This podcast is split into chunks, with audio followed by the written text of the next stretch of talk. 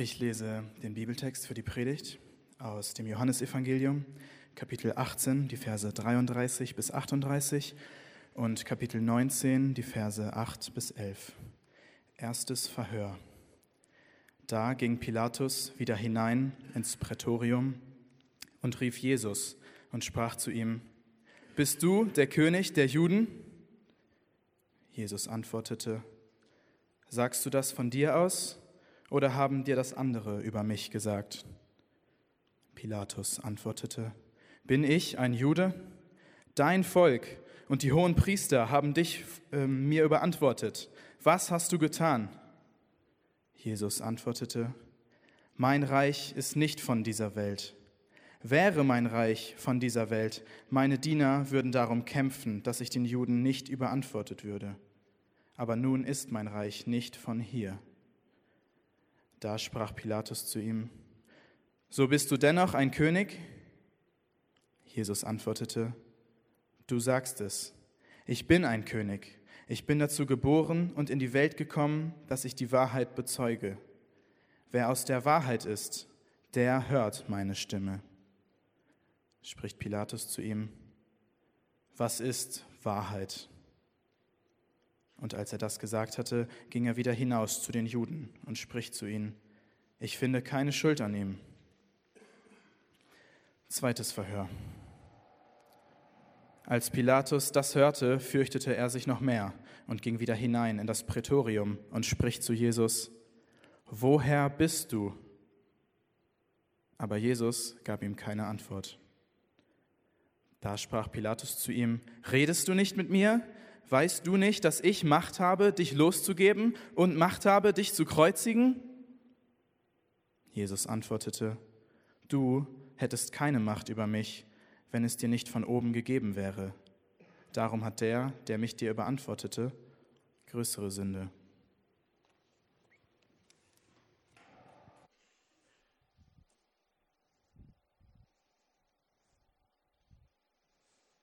Guten Morgen. Gelitten unter Pontius Pilatus. Das ist ein Satz aus dem sogenannten Apostolikum. Das ist äh, eins der wichtigsten Glaubensbekenntnisse der christlichen äh, Kirchen. Fast auf der ganzen Welt, seit über 1500 Jahren, sprechen Christen dieses Glaubensbekenntnis. Und Pilatus wird da drin erwähnt. Und er bekommt diese negative, aber doch sehr prominente Stellung dass er Teil des eines der wichtigsten Glaubensbekenntnisse der Christenheit ist. Gelitten unter Pontius Pilatus. Wieso bekommt er diese Rolle? Es ist ein bisschen äh, schwierig, das so richtig rüberzubringen. Im, Im Film kommt es ein bisschen rüber. Aber Pilatus ist der römische Richter, der römische Statthalter, der römische Machthaber in Jerusalem zu der Zeit, wo Jesus gewirkt hat, wo Jesus gepredigt hat, wo Jesus seinen Dienst vollzogen hat. Und er ist der römische Richter, der letztendlich dafür verantwortlich ist, dass Jesus gekreuzigt wird, weil er trägt die letztendliche Entscheidung. Er ist derjenige, der das Todesurteil letztendlich gefällt hat. Aber wieso? Wie kommt es dazu? Wir alle wissen, jeder, der in Deutschland aufgewachsen ist oder in Europa aufgewachsen ist, weiß, Das Volk, was den Römern am meisten Sorgen bereitet hat, waren die Gallier unter Asterix und Obelix. Ist es nicht so? Nein, ist nicht so. Das Volk, was den Römern am meisten Sorge bereitet hat, waren die Juden. Und die Juden haben die römische Besatzungsmacht gehasst, aus tiefstem Herzen gehasst, ihre Kultur, ihre Religion, ihre Macht. Und sie haben andauernd am laufenden Band versucht, durch Revolution, durch Terroranschläge, die Römer aus ihrem Land zu vertreiben. Und Pilatus war erst vor ein paar Jahren der Machthaber in Judäa geworden. Und er wollte quasi diese ganze Situation wieder unter Kontrolle bringen. Das war sein Weg in der Karriereleiter hoch. Wenn er das hinkriegt, die Juden ein bisschen zusammenzustauchen und dass sie auf, auf Spur kommen, das würde ihm vielleicht sogar den Weg nach Rom öffnen. Wer weiß. Auf jeden Fall hat er sich gedacht, ich komme mit der vollen Härte und er wollte den Juden mal so richtig zeigen, wer der Chef ist.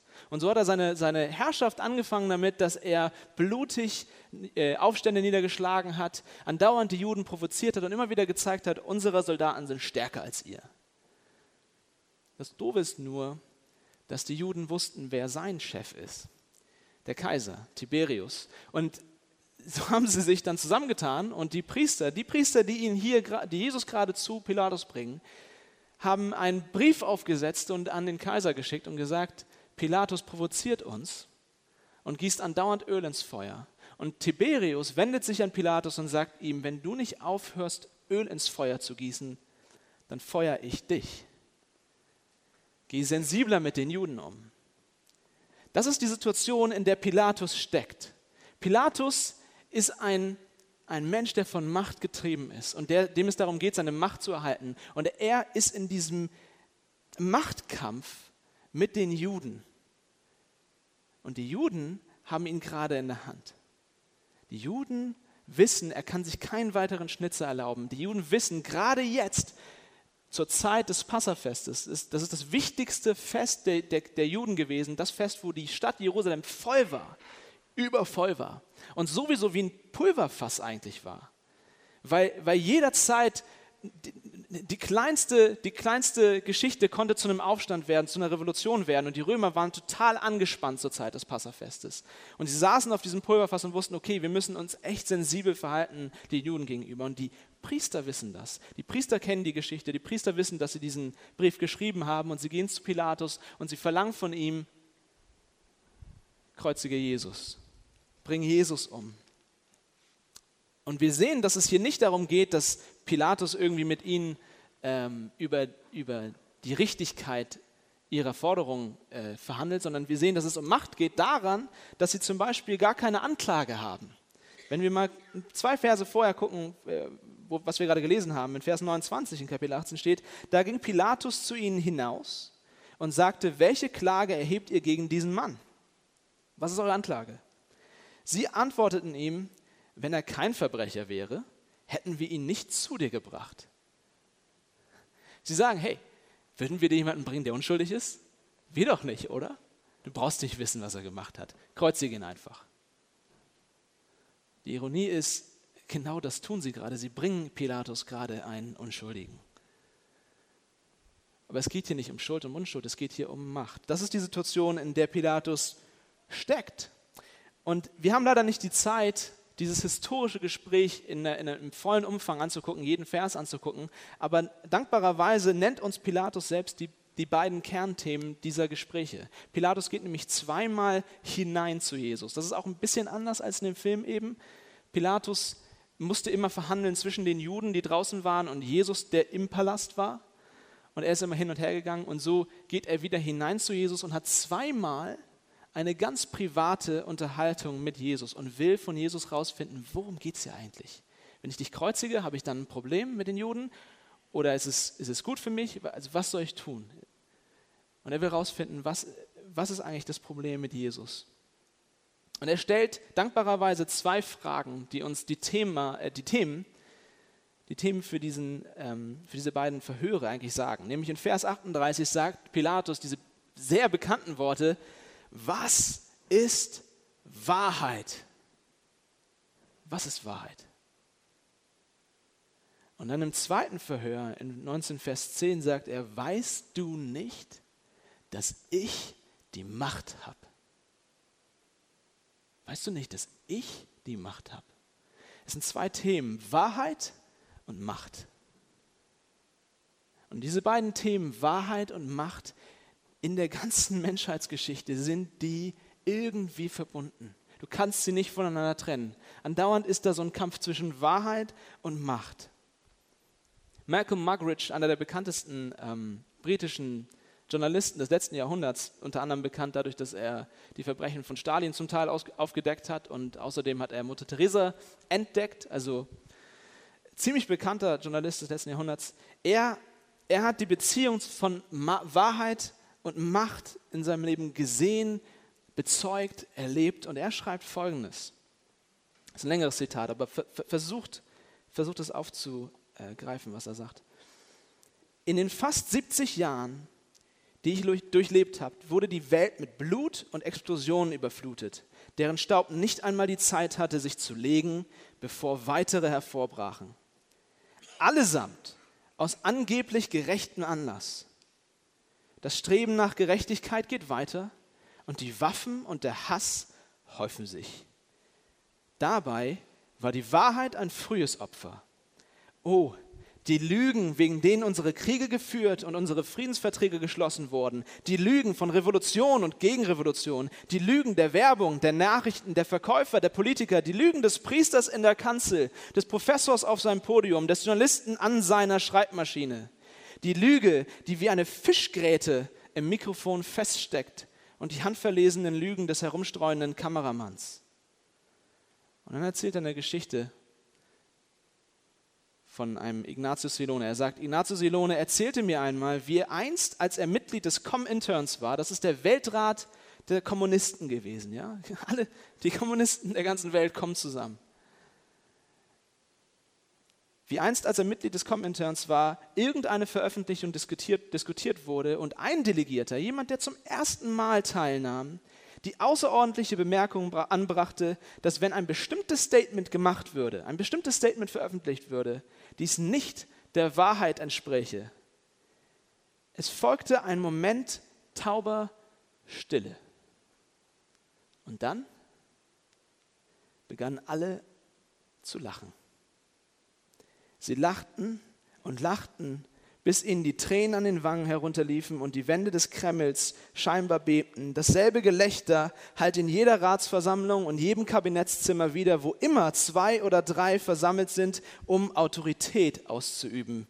Es ist die Wahrheit, die gestorben ist, nicht Gott, sagt Malcolm Muggeridge.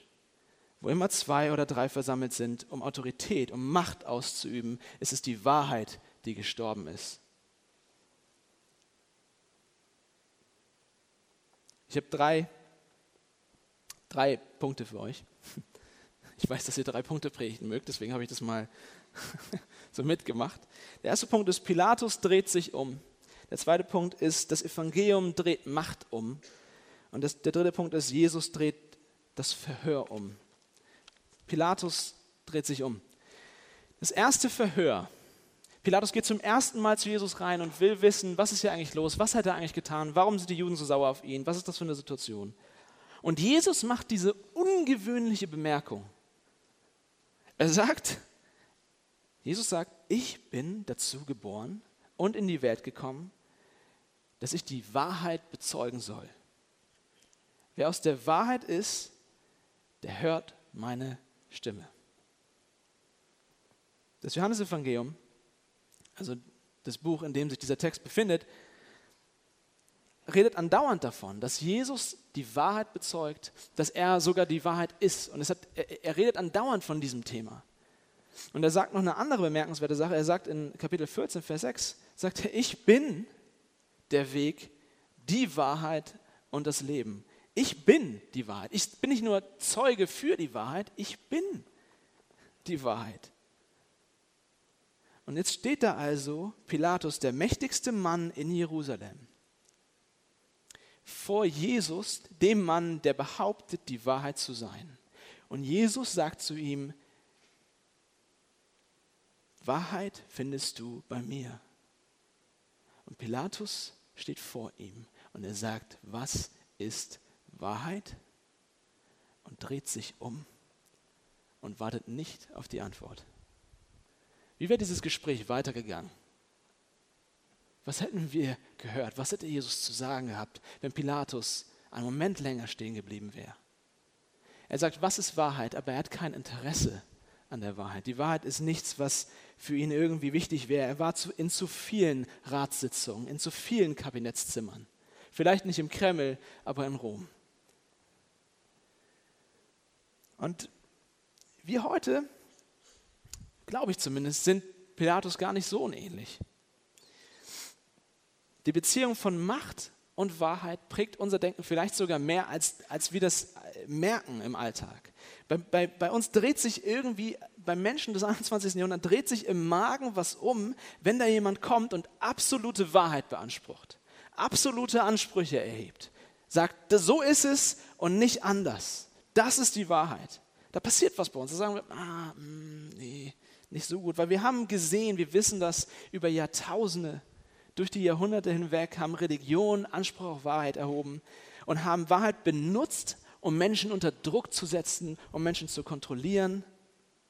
Wahrheit kann sehr schnell Mittel zur Macht werden. Das Christentum hat Königreiche kontrolliert und Fürsten. Islam, der Islam hat ganze Länder eingenommen. Das Kastensystem des Hinduismus sorgt dafür, dass die Reichen keine Angst haben müssen, dass die Armen sich gegen sie erheben. Und wir könnten durch die Religion gehen. Wir kennen die Geschichte. Und dann im 20. Jahrhundert ist das passiert, was Malcolm Muggeridge gerade eigentlich beschrieben hat, weil er, er kommt aus dem 20. Jahrhundert. Nämlich das war das Jahrhundert, wo, wo man dachte, jetzt haben wir die Religion so ein bisschen hinter uns gelassen und jetzt kommt die Wissenschaft, jetzt kommen die atheistischen Weltanschauungen und was passiert? Der Marxismus, der Nationalsozialismus kommt und wir haben das blutigste Jahrhundert in der Geschichte der Menschheit. Nicht nur Religionen beanspruchen Wahrheit und, und absolute Ansprüche, auch der Nationalsozialismus hat, hat definitive Antworten gehabt, hat sogar Endlösungen parat gehabt. Und wir wissen, wo uns das hinführt. Und wir sind deshalb desillusioniert. Wir denken uns, was ist Wahrheit? Ist das nicht viel zu gefährlich, dieses Thema? Wir drehen uns lieber weg und beschäftigen uns mit was anderem. Vielleicht haben wir etwas, was für uns wahr ist, aber es gibt nicht die Wahrheit, oder? Aber es ist nicht nur theoretisch, das, das sehen wir auch, also ich sehe das zumindest auch in den Beziehungen. Ich hatte gerade eine, eine Unterhaltung äh, letzte Woche mit einer Kollegin. Ich weiß nicht mal, ob das ein krasses Beispiel ist oder ob das ein völlig normales Beispiel ist. Ich, ich weiß es nicht. Aber sie sagte mir, André, ähm, sie, sie weiß, dass ihr Freund, der Vater ihres Kindes, sie betrügt, mit anderen Frauen schläft. Und ich sage, wow, äh, beim Mittagessen, so, oh, interessant. Ähm, und dann sagt sie, aber sie macht es auch. Und das ist für die beiden kein Problem, weil sie gesagt haben, sie haben so ein Agreement, solange der andere das nicht mitbekommt, ist es okay. Ich weiß nicht, ob ihr das schon mal gehört habt, aber solange der andere das nicht mitbekommt, ist es okay. Solange es nicht unter die Nase gerieben wird, ist es okay. Und ich, ich saß da und es geht mir jetzt nicht darum, mit dem Finger auf irgendwen zu zeigen. Versteht mich jetzt bitte nicht falsch. Ne? Es geht mir darum, ich habe mich gefragt, warum sieht sie das so? Warum hat sie aus meiner Sicht so eine zynische Sicht auf Beziehung? Und ich glaube, dass, dass das Problem ist, sie sagt nämlich, das Versprechen völliger Treue dass man sich, dass man sich völlig treu ist, ist einfach zu krass, ist zu absolut. Wenn sie ihm verspricht, völlig treu zu sein, und sie sich das gegenseitig versprechen, dann gibt das dem anderen, dem Partner, gibt das zu viel Macht über einen, weil was ist, wenn der andere das nicht einhält und du das dann irgendwann doch rausfindest? Wie verletzt bist du dann? Ist es nicht besser, dann gar nicht erst diesen Anspruch zu überheben, äh, erheben?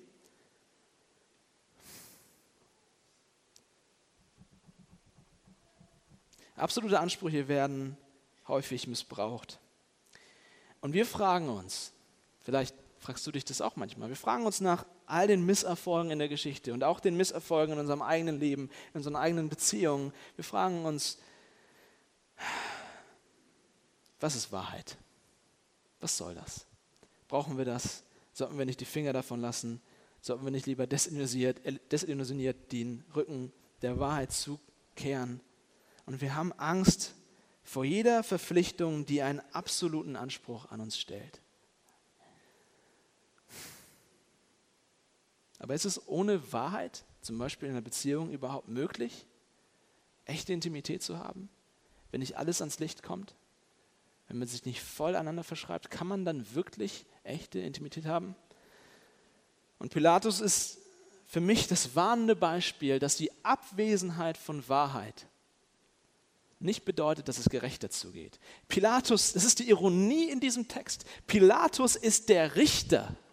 Stell dir mal vor, du bist vor dem Richter wegen irgendwas angeklagt. Und er ist der Richter, der im Prozess zum Angeklagten sagt, Wahrheit interessiert mich nicht.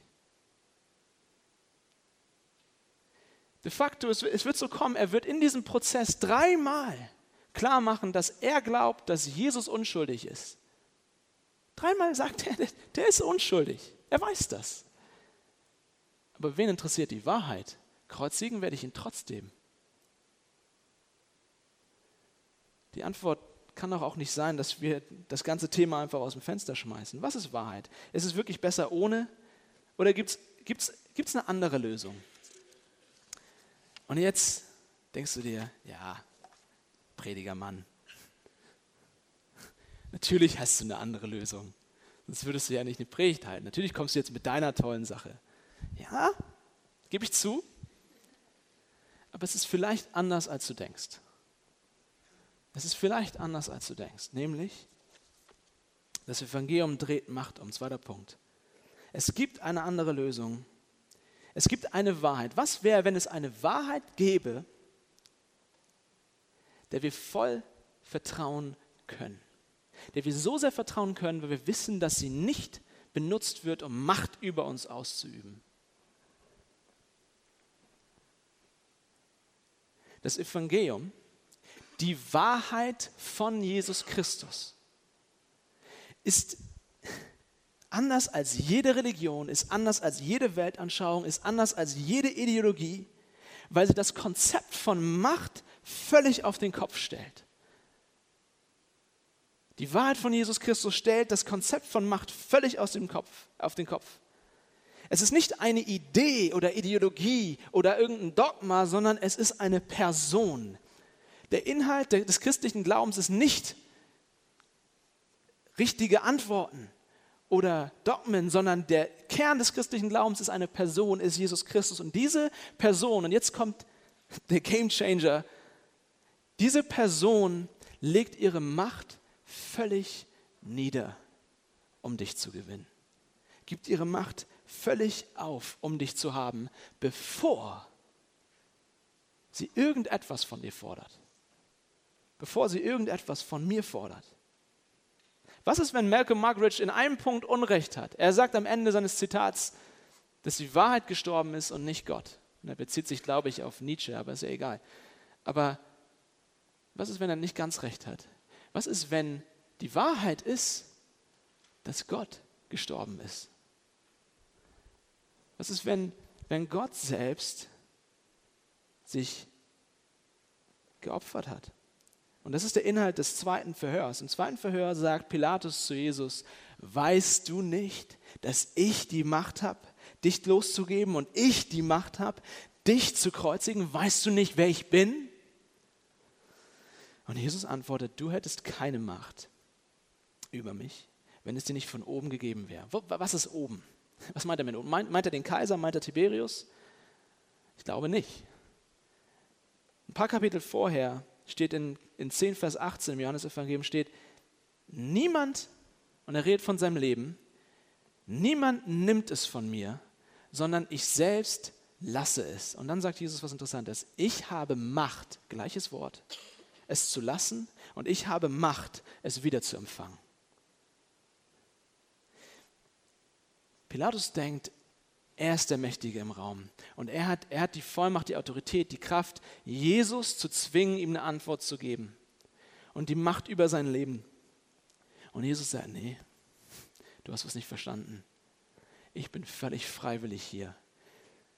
Ich habe die Macht, mein Leben zu nehmen, zu geben, zu lassen aber ich gebe dir freiwillig die Macht über mich. Gott kommt auf die Erde und er gibt uns, er gibt dir, er gibt mir die Vollmacht, über sein Leben zu entscheiden.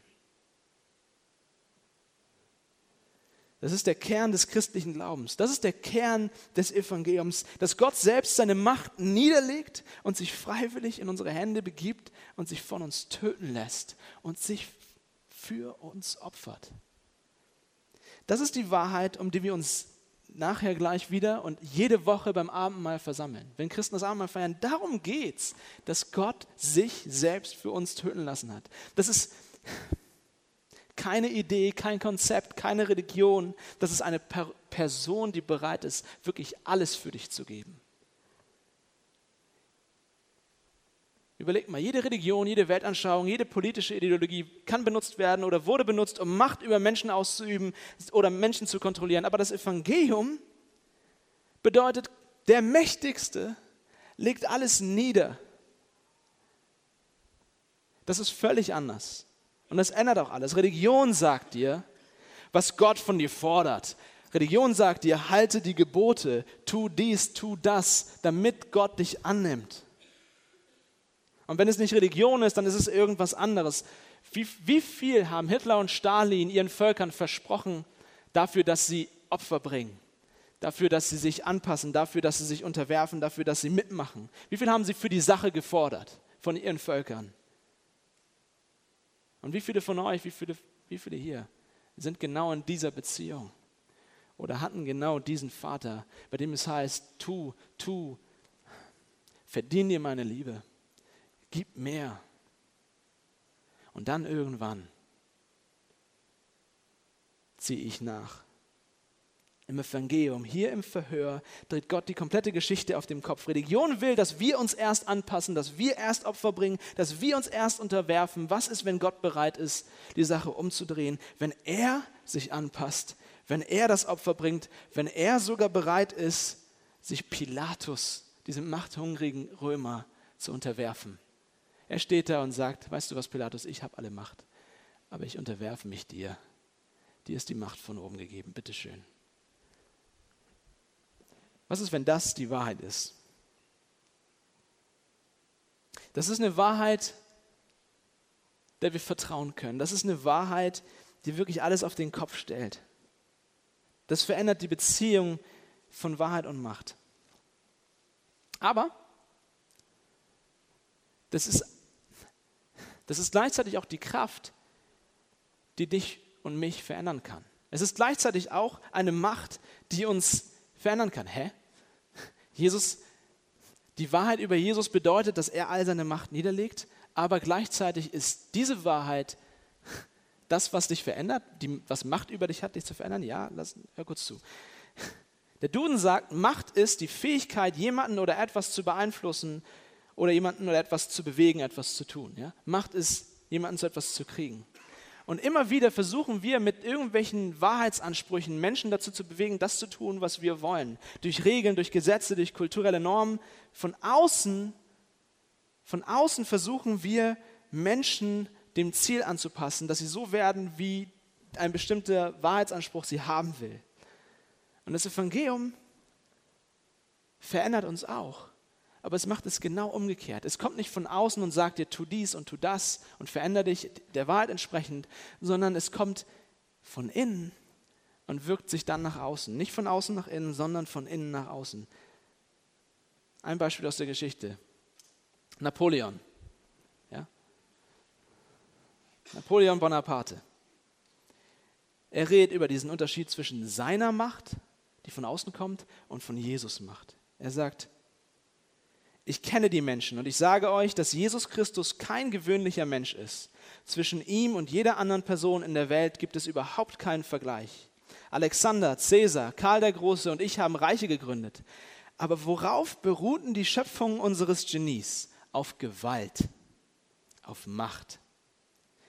Jesus Christus gründete sein Reich auf der Liebe und zu dieser Stunde würden Millionen Menschen für ihn sterben. Napoleon hat ein hat einen fundamentalen Unterschied zwischen seiner Macht und der Macht von Jesus Christus erkannt. Anders als politische Systeme, anders als Machthaber, anders als Religion kommt Evangelium nicht von außen und zwingt dir etwas aus, auf. Jesus kommt nicht von außen und will, dass du dich äußerlich anpasst. Du kommst nicht in die Kirche und sollst erst genauso aussehen und genau das Gleiche machen und die gleichen Lieder kennen und genau die gleichen Bibelverse kennen und so weiter wie alle anderen. Und dann irgendwann gehörst du dazu. Nein, bei Jesus ist es so, dass zuerst er etwas für dich tut. Dass zuerst nicht nur er etwas für dich tut, sondern alles. 100 Prozent gibt, sein ganzes Leben aufgibt, um dich zu haben. Und das verändert uns mehr als jede Verhaltenstherapie, mehr als jede Disziplin. Die ersten Christen, die ersten Christen haben das, glaube ich, verstanden. Der Historiker Alvin Schmidt schreibt Folgendes über die ersten Christen oder über die Zeit, in der sie lebten. Mitleid und Barmherzigkeit, vor allem gegenüber den Kranken und Sterbenden, war im alten Griechenland und Rom selten. Es ging gegen die, Kultur, gegen die kulturellen Normen und die Lehren der heidnischen Philosophen. So fand Plato, ja, kennt man vielleicht, dass man einen Armen, der wegen Krankheit nicht mehr arbeitsfähig war, sterben lassen sollte. Und rühmte die Praxis des griechischen Arztes Asklepios, so wie unsere Kliniken in Hamburg heißen, unheilbar chronisch Kranke keine Medizin zu verschreiben. Der griechische Geschichtsschreiber Thukydides bringt ein Beispiel aus der Pest, die während des Peloponnesischen Krieges 430 vor Christus in Athen wütete. Viele der Kranken und Sterbenden wurde von ihren, wurden von ihren Mitbürgern im Stich gelassen, die Angst vor Ansteckung hatten. Ähnlich flohen die Römer, als im 4. Jahrhundert nach Christus die Pest nach Alexandria kam und ließen ihre Freunde und Verwandten im Stich. Das ist die Zeit, in der die Christen lebten. Grund genug für den heidnischen Kaiser Julian, darüber zu klagen, dass die von ihm verachteten Christen Liebe und Barmherzigkeit zeigten, seine heidnischen Landsleute dagegen nicht. Julian wörtlich die pietätlosen Gallier, und da meint er die Christen, weil, sie aus, äh, weil Jesus aus Gallien, äh, nicht Gallien, Galiläa kam. Jetzt bin ich bei Asterix wieder. Es ist schändlich, dass die pietätlosen Gallier, Galiläer helfen ihren eigenen Armen, die helfen ihren eigenen Armen und unseren. Es ist schändlich, dass die unseren so gar keine Hilfe von uns erfahren. Und ein Historiker kommentiert dann, inmitten aller möglichen Pestseuchen zögerten sie nicht, die Kranken, den Kranken ihren Dienst und allzu oft auch ihr Leben zu geben. Warum? Die ersten Christen waren Verfolgte im Römischen Reich, hatten keine Macht, hatten keine Stellung in der Gesellschaft, hatten immer Angst, dass, dass jeden Moment irgendwie ein paar römische Garnisonen reinkommen und, und sie mitnehmen ins Gefängnis. Warum geben die sich hin für Fremde? Warum geben die sich hin für Leute, die sie so behandeln? Musste man sie zwingen? Hat die Kirche sie gezwungen, das zu tun? Nein, niemand musste sie zwingen. Die Motivation war Liebe. Und das ist die stärkste Macht, die in uns wirken kann. Diese Christen, sie hatten einen Gott, Sie haben an einen Gott geglaubt, der freiwillig alles für sie aufgegeben hat. Der sich freiwillig von einem Römer kreuzigen lassen hat. Und mit diesem Vorschuss an Liebe war es ihnen möglich, auch zu leben, frei zu leben. Aber, sagst du jetzt, das Christentum ist nicht so glorreich, wie du das gerade darstellst, oder? die Christen haben, haben eine Menge von äußerlicher Religiosität auf die Menschen angewandt und eine Menge Macht ausgeübt, oder? Ja, oh ja. Aber interessant ist, finde ich, die Kirche hat immer wieder mal versucht, Macht und Wahrheit, also Macht und die Wahrheit von Jesus Christus, das, was ich gerade beschrieben habe, zu mischen. Aber das Interessante ist, immer wenn sie das getan hat, ist es nicht gut gegangen für die Kirche. Es scheint mir, als wenn Macht und Wahrheit in der Kirche nicht funktionieren, nicht, nicht zusammenkommen, als wenn sich da was beißt bei diesen beiden Themen in der Kirche. Wenn du dir mal anguckst, in den Kontinenten, in Afrika und Asien, ist das Christentum historisch am schwächsten. Es gibt, es gibt da keine Vormachtstellung. Und trotzdem wächst das Christentum in Afrika und Asien am meisten auf der ganzen Welt. In Nordamerika ist es so am Stagnieren, weil die Christen dann noch noch ziemlich in der Vormacht sind. Aber der Kontinent, wo, das, wo, wo die Kirchen am meisten schrumpfen und so richtig ablosen, ist Europa. Ist der Kontinent, wo das Christentum am längsten und am meisten politische Macht hatte. Macht über Könige, Macht über die Krone hatte. Warum ist das so? Mir scheint es, als wenn unser Glaube, als wenn die Wahrheit von Jesus Christus nicht funktioniert mit dieser Art Macht. Weil der Kern ist, dass Gott die Macht für uns aufgegeben hat. Es gibt einen feinen Unterschied zwischen echter Veränderung und äußerlicher Veränderung. Und die Leute merken das. Ich hatte ähm, vor einigen Jahren ein Gespräch mit einem, mit einem Arbeitskollegen. Ähm, das werde ich nie vergessen, weil mich das total überrascht hat. Das ist jetzt keine Geschichte, oh André, du bist ein toller Hecht. Überhaupt nicht. Es hat, mich, es, hat mich, es hat mich total gewundert, aber da ist mir klar geworden, dass es diesen Unterschied gibt zwischen äußerlichem christlichen Gehabe und dem Evangelium. Er sagt nämlich zu mir, ähm, äh, wir, wir, haben zusammen gegessen, wir haben zusammen Bier getrunken oder so, ich weiß gar nicht mehr, wo wir waren. Jedenfalls, er sagt zu mir, ähm, er hat eine Schulfreundin gehabt, als er sein Abitur gemacht hat, die ihm andauernd vom christlichen Glauben erzählt hat und die ihn andauernd bekehren wollte und die ihn total genervt hat, weil er das Gefühl hatte, sie will ihm die ganze Zeit zeigen, dass sie recht hat und dass er sich ihr anpassen muss und dass er so sein muss wie sie. Und deswegen hat er sehr, sehr schlechte Erfahrungen mit dem christlichen Glauben gehabt. Und er hat mir das erzählt und er sagte, du, André, als du mir erzählt hast, dass du Christ bist, da habe ich echt keinen Bock auf dieses Gespräch gehabt.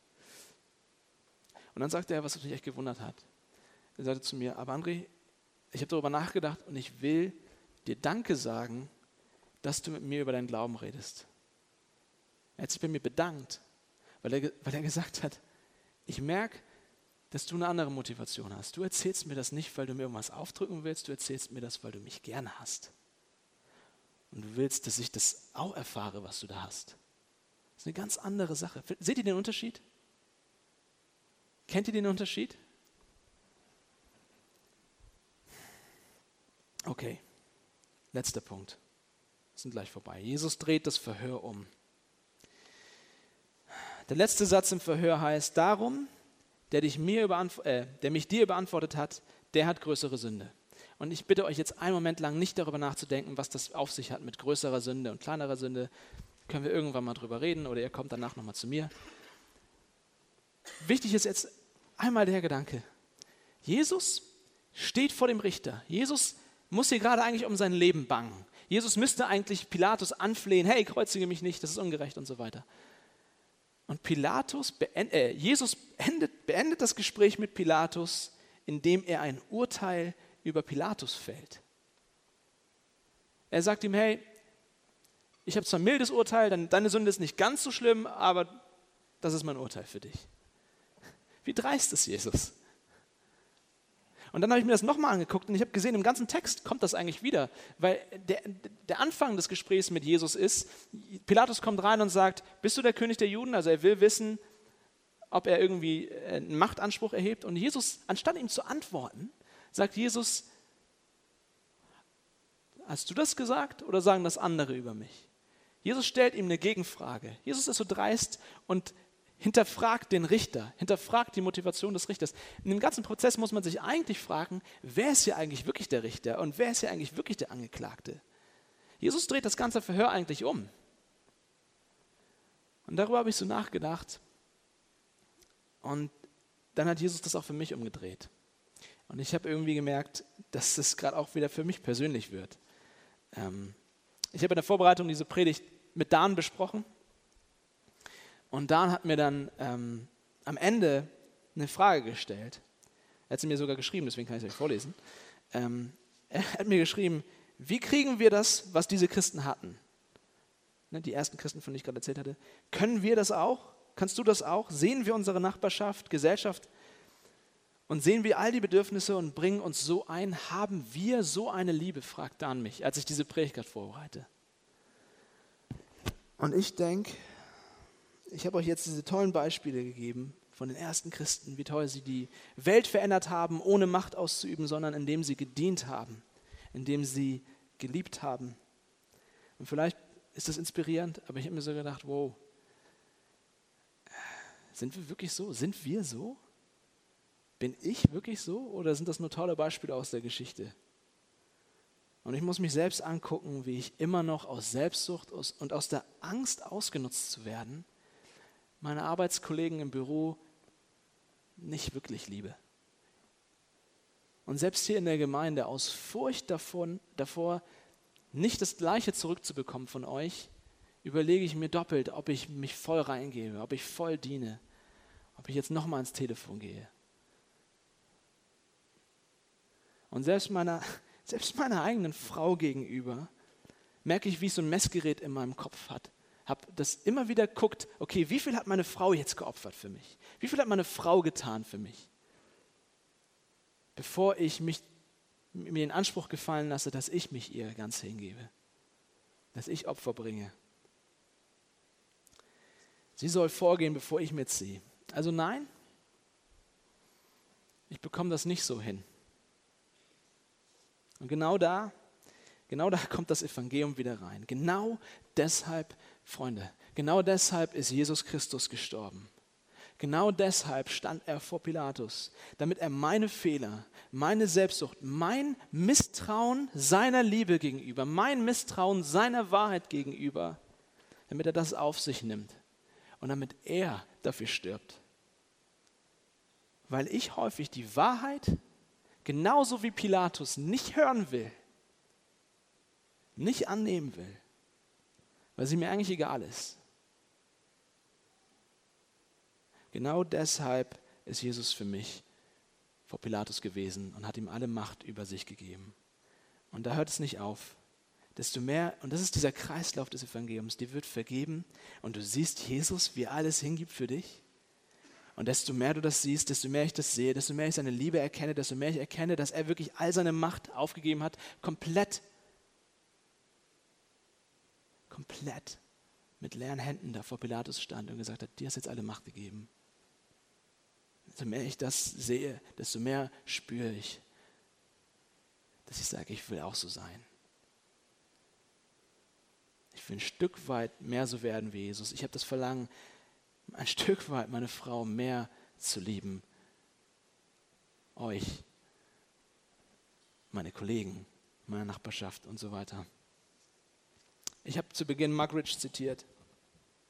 Er sagt, es ist die Wahrheit, die gestorben ist, nicht Gott. Aber ich glaube, das Evangelium sagt, die Wahrheit ist, dass Gott für dich gestorben ist. Und das hat die Macht, alles zu ändern. Amen.